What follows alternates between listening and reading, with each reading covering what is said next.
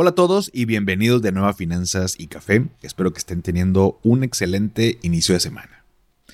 ¿Te acuerdas cuando éramos niños, cuando estábamos chiquitos y que soñábamos con qué vamos a hacer de grandes?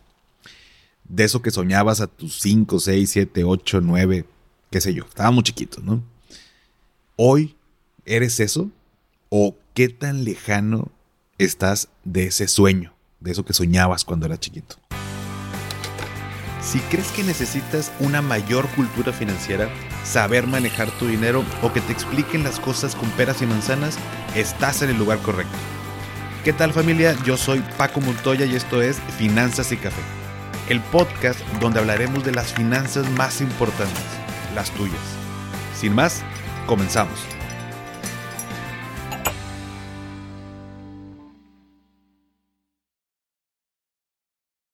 Estamos próximos al 30 de abril, que aquí en México se celebra el Día del Niño. Y recordarás el año pasado que te platicaba de cuando me daban mi domingo, que era básicamente una cantidad de dinero a la semana, y ya yo me compraba pues, lo que yo quería, ¿no? Y el episodio de hoy, por supuesto, vamos a hablar de, de finanzas, pero me gustaría que reflexionáramos sobre varias cosas que me parecen bien interesantes y que sin duda tienen que ver con nuestra relación con el dinero desde nuestra niñez. Y el objetivo es que podamos reflexionar sobre la importancia de saber de finanzas desde pequeños. Para eso, como algunos otros episodios, te voy a contar una historia, por supuesto una historia personal, y vamos a ir relacionando esto con el tema, ¿no? Yo me acuerdo cuando estaba recién entrando a la secundaria que un maestro, el profe Hugo, lo recuerdo perfectamente, nos pidió hacer un ensayo sobre lo que queríamos ser de grandes. Básicamente era decir qué quería hacer y el por qué. ¿no? Digo, seguramente había más cosas dentro del ensayo, pero se me quedó muy grabado eso porque incluso en casa de mis papás pues, lo tengo ahí guardado todavía ese documento.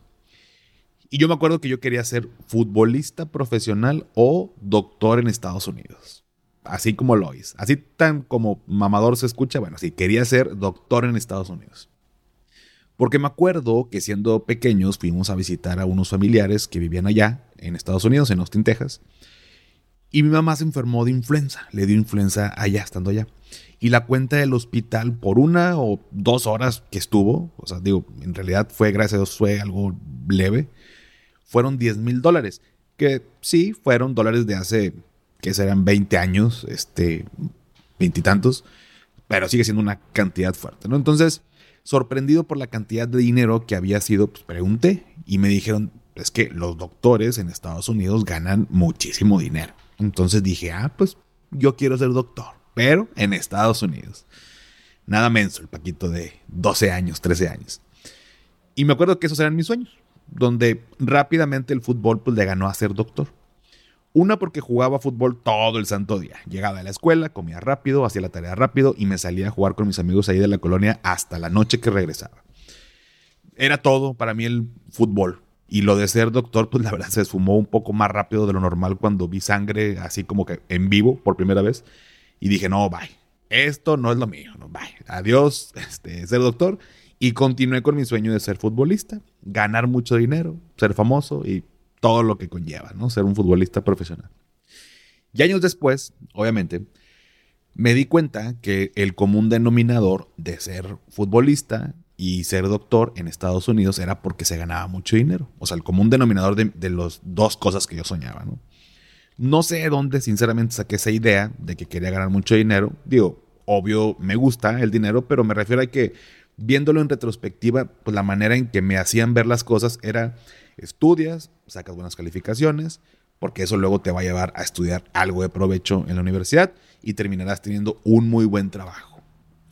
Y con ese un muy buen trabajo tenía que ver con qué crees? Exacto, con dinero. Y a ver, no quiere decir que esto esté mal, pero estarás de acuerdo conmigo que vivimos en una sociedad donde afortunada o desafortunadamente el dinero es indispensable. Hasta el punto que muchos lo hacen ser el eje central de su vida, ¿no? O sea, el hecho de ganar mucho dinero y hacer todo por el dinero. Y viéndolo desde un punto de vista de abundancia, como te digo, no está mal.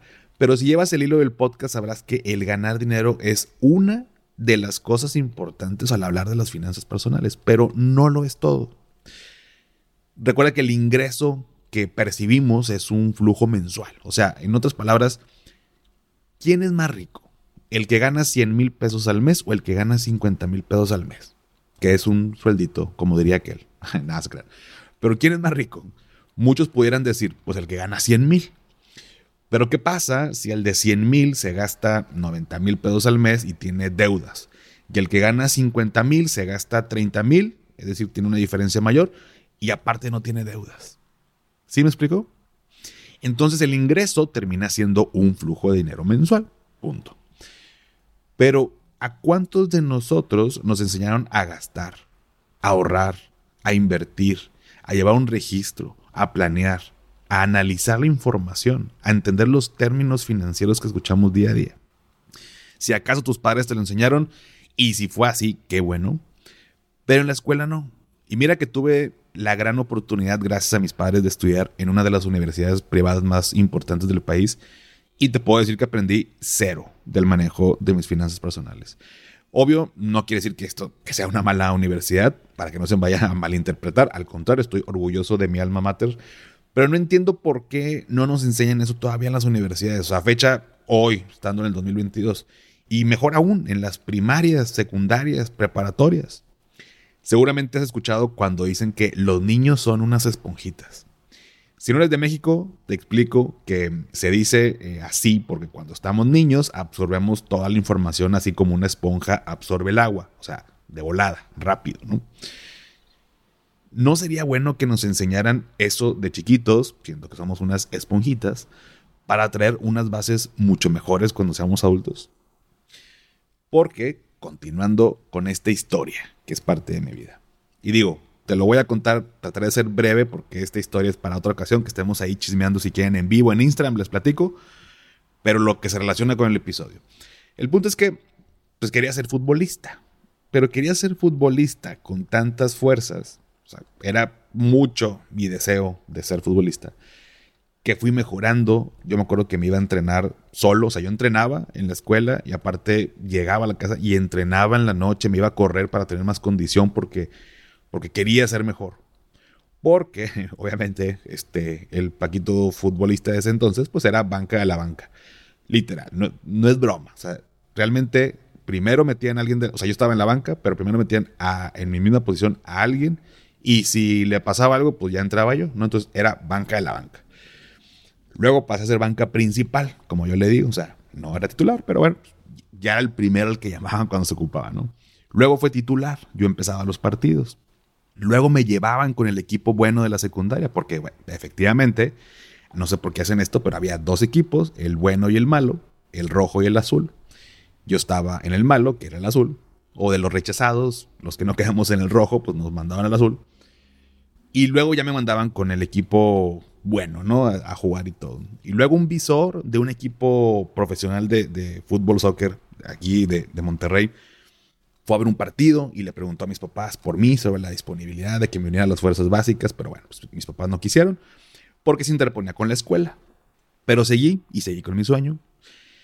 Y yo creo que harté tanto a mis papás que un día, a los 16 años, yo ya estaba en prepa, me dejaron ir a una, estaban haciendo unas pruebas donde el equipo, muchos lo conocerán, de Rayados, estaba realizando por ahí en unos campos, por el TEC, para integrar jugadores, ¿no? En este caso, por la edad, ya era la tercera división, ya no eran fuerzas básicas. Fueron, recuerdo, tres días de pruebas. Yo en la prepa, pues bueno, las pruebas eran, en la mañana.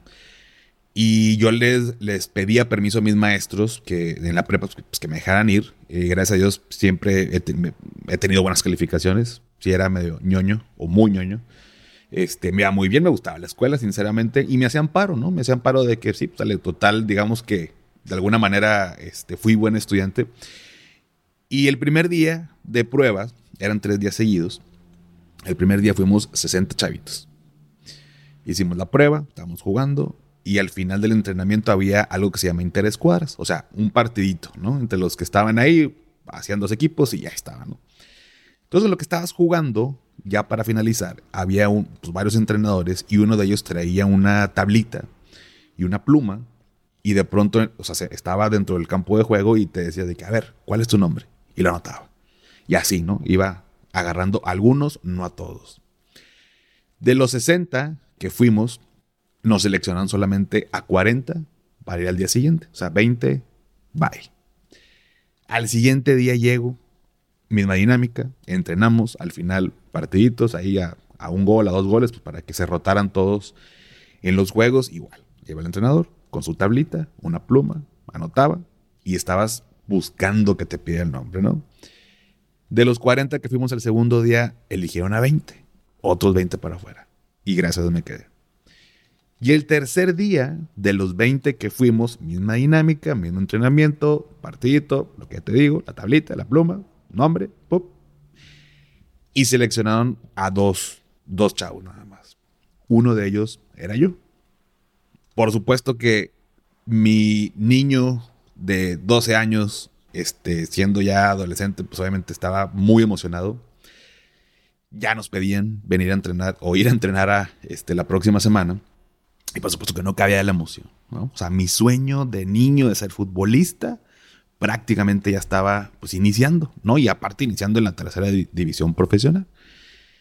Sabía que iba a ser un camino largo, por supuesto, muchos o la mayoría, si no es que casi todos de los chavitos eran más altos y mucho más trabajados físicamente que yo, pues, porque ellos venían desde, desde las fuerzas básicas y pues bueno, pero nadie me iba a quitar la oportunidad. Yo ya estaba al menos ahí con un pie o los dos pies dentro.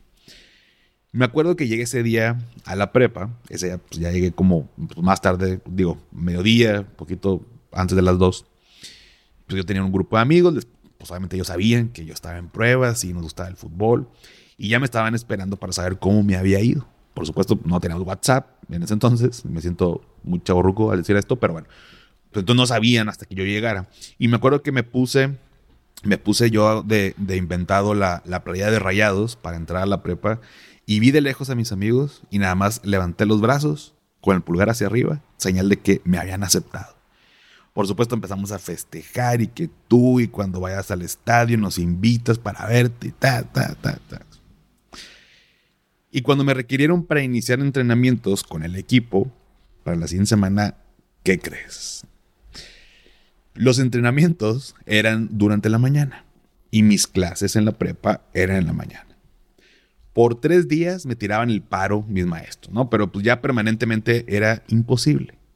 Pero como nadie me iba a quitar mi sueño de niño, investigué una prepa pública por mi casa, donde podía asistir a clases por las noches. Entonces iba a entrenar por las mañanas, comía y luego me iba a clases. Chingón. El plan perfecto. Nada me iba a quitar el sueño, ¿no? Bueno, nada, excepto hasta el momento en el que le platiqué la idea a mis papás.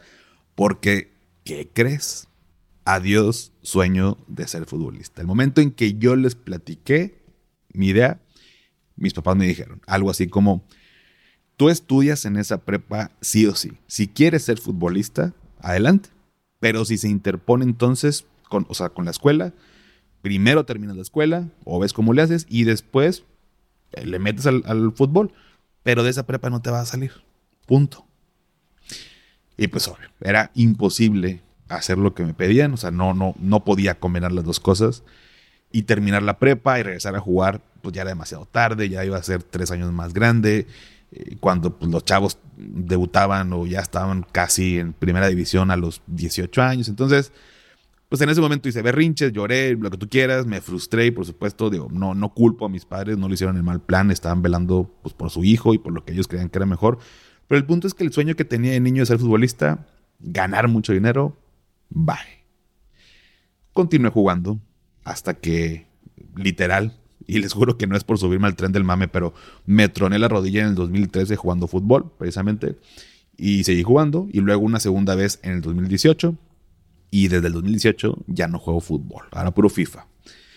Ya ven, hasta aquí. Digo, suena como medio, medio triste, no, no, no se agüite, no estoy agüitado. No, por si te lo preguntas, no estoy ni frustrado ni deprimido o algo parecido. No, me encanta lo que hago y, y, por supuesto que me hubiera gustado eh, ser futbolista.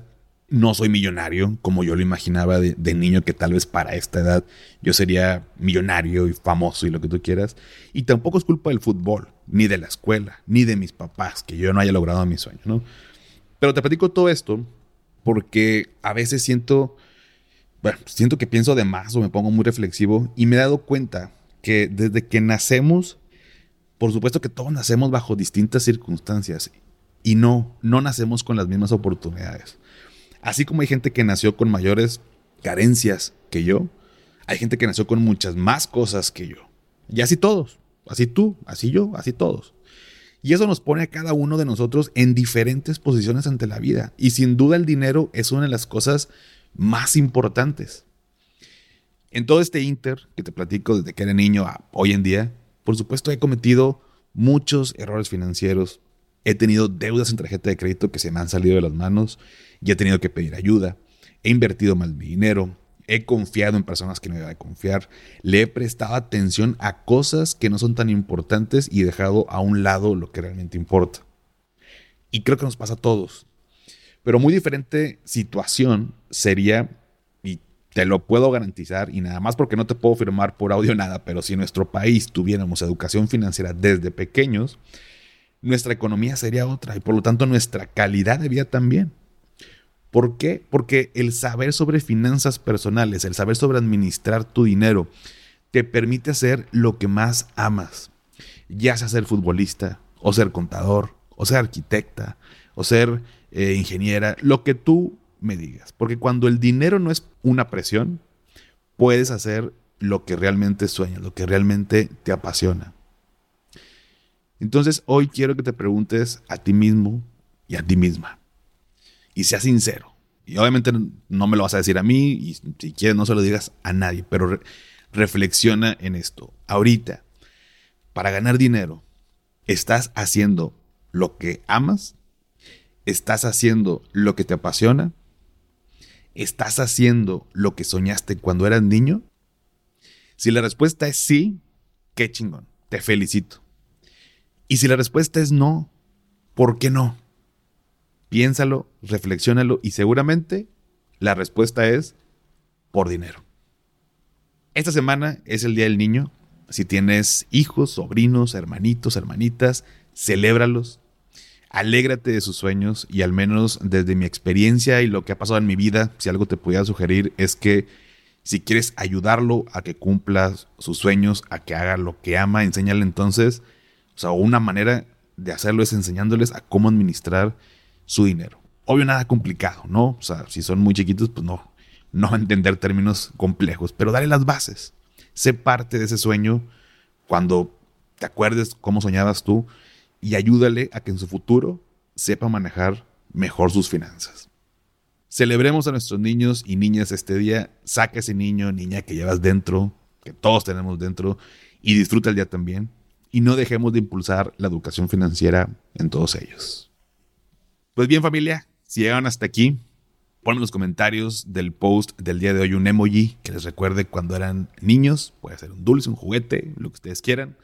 Este episodio fue un poquito más reflexivo, no tanto conceptos de finanzas, pero quise hacer un episodio especial para recordarnos de cuando éramos niños, de los sueños, que todavía podemos hacer eso que nos apasiona, eso que amamos. Y yo espero que con este podcast y los episodios llegue un momento en el que el dinero no sea un tema, no sea una presión, seamos abundantes y podamos hacer lo que siempre soñamos. Llegaron hasta aquí, ponme el email que te digo, ya sabes que esto me ayuda para saber qué tantas personas se quedan hasta el final y seguir trayéndote episodios padres que te gusten, te ayuden y nos ayuda a crecer a todos. Sígueme en Instagram y en TikTok como arroba finanzas y café y también ya lo sabes, dale seguir en Spotify para que te aparezcan los episodios en automático cada lunes. Y antes de despedirme, recuerda, haz lo que te haga feliz, tómate un rico café, te mando un abrazo y espero que tengas un excelente inicio de semana. Hasta pronto.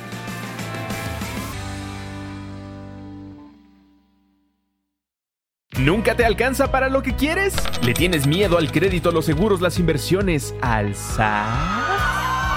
Pues no te preocupes más, estás en el anuncio de 30 segundos correcto. Bienvenido a Maldita Pobreza.